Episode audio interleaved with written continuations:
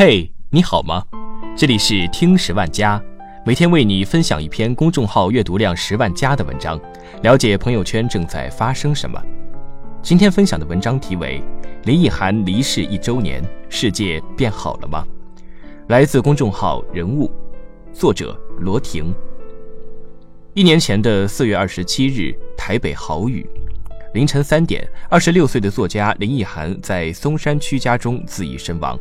自杀前，他给大学好友发去信息：“我多希望，在我第一次被强奸的时候，我就已经死了。”后来，人们从刚出版的房思琪的初恋乐园里读到了他的经历。这本根据真实事件改编的小说，是一个关于女孩子爱上诱奸犯的故事。这个故事折磨、摧毁了他的一生。宝岛随即掀起巨浪，民众使用最广的论坛 PTT 上满屏都是相关讨论。书早已卖脱销，人们从大陆网购影印盗版书，见面先交换读书心得，如蚂蚁相见先以触须互碰，看对方是否为同类。林奕涵去世后，改变即在民间也在庙堂，对补习教师陈星的调查开始了，不利于性侵受害者的法条废除了，防狼师的新制度制定了。像是某种暗河，一场轰轰烈烈的 Me Too 运动从西到东，唤醒无数行走于幽暗岁月的女性。亲历者受到试毒与安慰，围观者长出理解与宽情。一年了，感谢他勇敢的书写，他值得人间的答谢。最壮丽的时光，在林奕涵逝世后，人们试图去拼凑他在人间的最后一页。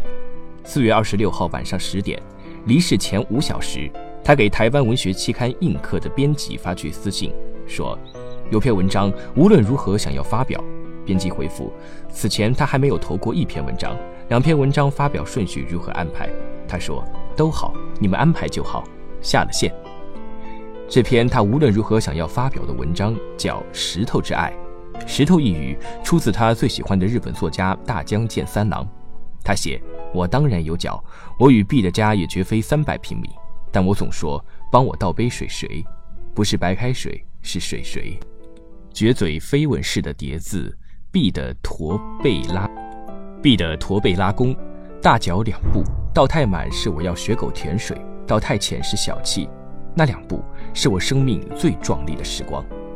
文中的 B 是她的丈夫，他们在二零一三年秋天相恋，二零一六年春天结婚。据台湾媒体报道。二零一七年四月，林奕涵自杀之时，他们已经协议分居，丈夫搬离，她一人居住。他们没有孩子。她说过，她自己生出一个忧伤的小孩。在后来的告别仪式上，B 第一个发言，在众人面前哀哭，自责自己笨拙。为何你告诉我要好好保重，要好好照顾自己的时候，我竟然没有发觉你要走了？她度过了一个忙碌而孤独的春天。一边做新书的宣传，一边开始写新作品，把新文章发给大学时期的挚友李明看。李明了解他，不说文章好或者不好，只害怕写完下一本书，自己就会失去一涵。另一位作家朋友说，他写第一本书时下得太深了，那时他已经有了强烈的自毁倾向。在 Facebook 主页里，四月十三号他说：“我想，是否就是今天这条马路，我可以扑通跳下去。”四月十二号，他写：“我突然发明等捷运的诀窍，就是排在别人后面，否则太想跳下去了。”四月三十日，他写：“跟美美和楚楚医师约定好了，哎呀，但是好想耍赖皮，真的好想要偷偷的死掉哦。”三月二十六号，他说的是：“其实我真正想做的是，用刨刀把脸刮花，然后用水果刀把动脉切开，躺在浴缸里等死。”他曾对记者讲到：“因为不想之后还要受到八卦、责难和非议，而没有选择自我了断。再加上已经结婚，算有点责任，只得活下去。”大雨那天，他放弃了这个责任。赶来的警察在记录里写：“本案死者绕颈窒息。”他在人间的二十六年结束了。八个字，续别了此生种种。不起诉决定。林奕涵去世的第二天，他父母在社交网站上发出声明，称房思琪的初恋乐园是他被一个补习班名师诱奸后引发痛苦忧郁的真实记录，也是他不能治愈的主因，纠缠着他的梦魇。甚至还有三位女生被同一位老师所伤害。一时间，台湾民众群起破案，很快查出林奕涵在高中时曾在国文补教名师陈星处补习。陈星随后发出声明回应，两人确有交往，但当时林奕涵已满十八岁，且两人无师生关系。交往约两个多月后，林家父母知悉，要求分手。我的太太知悉后选择原谅，这段关系就画下了休止符。报案的民众太多，台南市地检署此时已介入调查。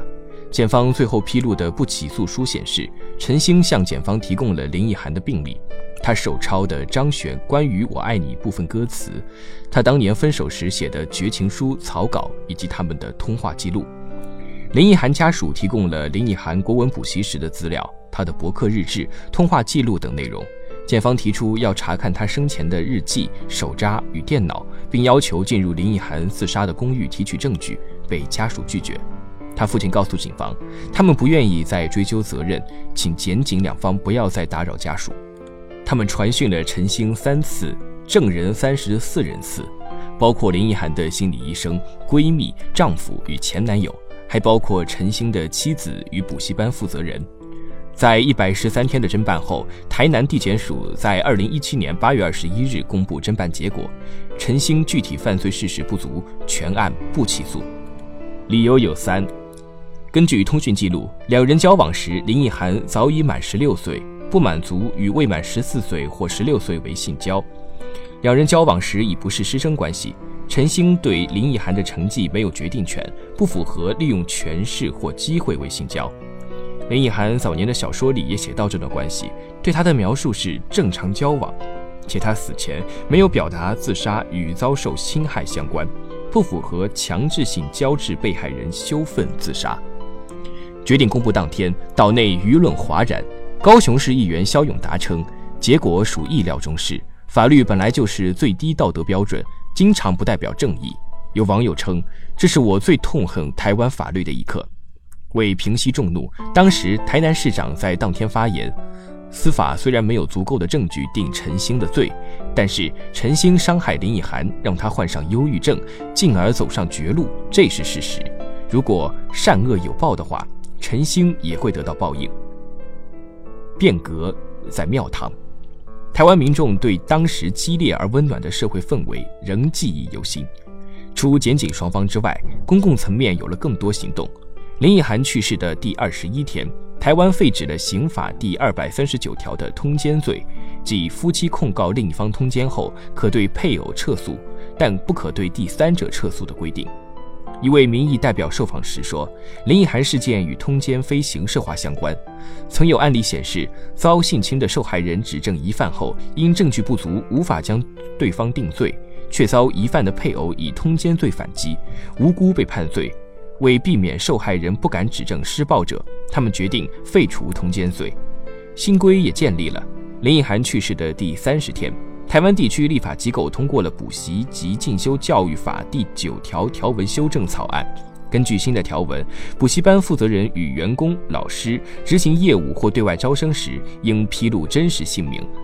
补习班聘用教职工前，应检查他们相关的名册、学经历证件、身份证明文件影本，并附最近三个月内核发的经查刑事记录证明书等，呈报主管教育行政机关核准。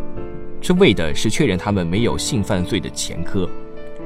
台湾立新基金会是一个专注于预防及消除性侵害、性剥削及家庭暴力对妇女与儿童的伤害的组织。他的负责人接受采访时说：“受到林奕涵事件的鼓励，许多隐忍多年的全市性交罪被害人都试图掀开伤疤。他逝世后的两周内，基金会接到的全市性交投诉案件就超过了百件。”所谓权势性交，就是在不平等的权力结构里被胁迫发生的性交。随后，各区的性侵害被害者创伤复原中心成立了，台北、屏东多地的教师性侵案也相继被爆出。一家书院的老师说，林以涵逝世后，书院常有一些父母先来联系，女生随后再来上课，多由父母陪伴，先做考察。沉默许久之后，许多父母问起了孩子中学时的补课情况。台师大学生于伦说：“家长终于意识到这个问题，不得不谈了。”到二零一七年末及二零一八年初，香港、台湾先后有体操选手站出来指控教练性侵，他们皆在公开信里写是被林奕涵所唤醒。女孩们经历过的幽暗岁月多么的相似。房思琪被侵犯后想要爱老师，只有爱他才不会那么辛苦。被侵犯的香港体操运动员吕丽瑶依旧每年给教练庆祝生日。我是神经病吧？我不知道，也许我能够把自己也骗倒。对自己说，那件事情从来没有发生过。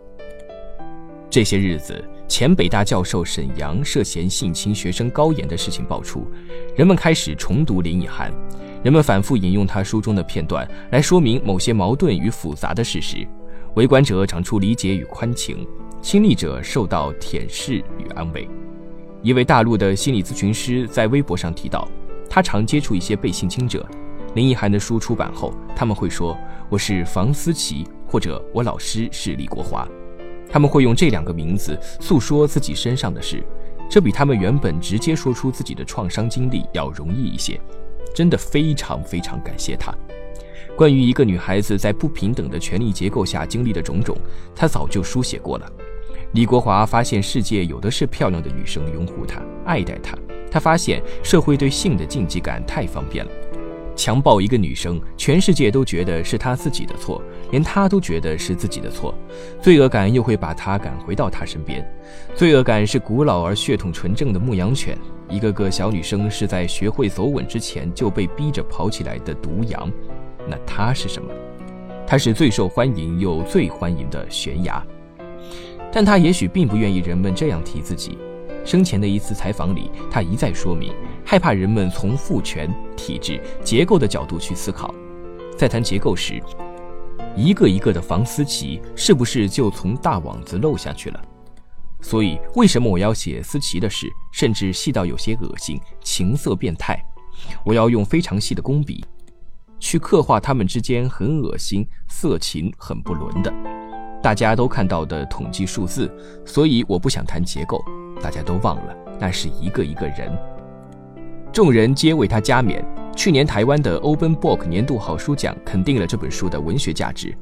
作家詹宏志这样评价：房思琪的《初恋乐园》其实是一部优美、准确而深刻的文学作品，它值得我们抛开一切杂音予以肯定。这本书也走出了台湾，到了整个东亚。今年初，大陆版的房思琪的《初恋乐园》出版。该书在大陆的编辑魏强告诉人物。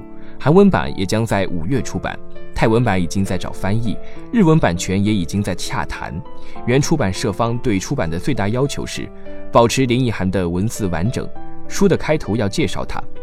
他们把大陆里的青年作家改成了自由作家，把台湾女作家改成了台湾作家，对事实与文本皆表现极大尊重。但这些都与他没了干系，在亲人与挚友眼里。他只是那个爱吃蛋糕的韩笨笨。二零一八年三月十六号是他的二十七岁生日，他的挚友李明在 Facebook 上发起活动，林奕涵小姐生日给他吃块蛋糕。点开活动页面，你会看到一百多人，台湾或大陆，男生或女生，青年或中年，呈上奶油草莓、柠檬戚风与深深的祝愿。我不认识你，却被你深深触动着，希望你能从此自由。生日快乐！美好的仗他已经打过了，爸妈带他回到了他生长的台南。他们院子里有一株黄花风铃木，懒散长枝条的毛孔吹奏出香花。风起的时候，逆亮的绿叶磨蹭捞爬着，不肯掉下去，倒是黄花轰轰的一丛追赶着一丛落下去。多少黄花留在树上，就有多少黄花下到地下。好了，今天的节目到这里就全部结束了，我们下期再见。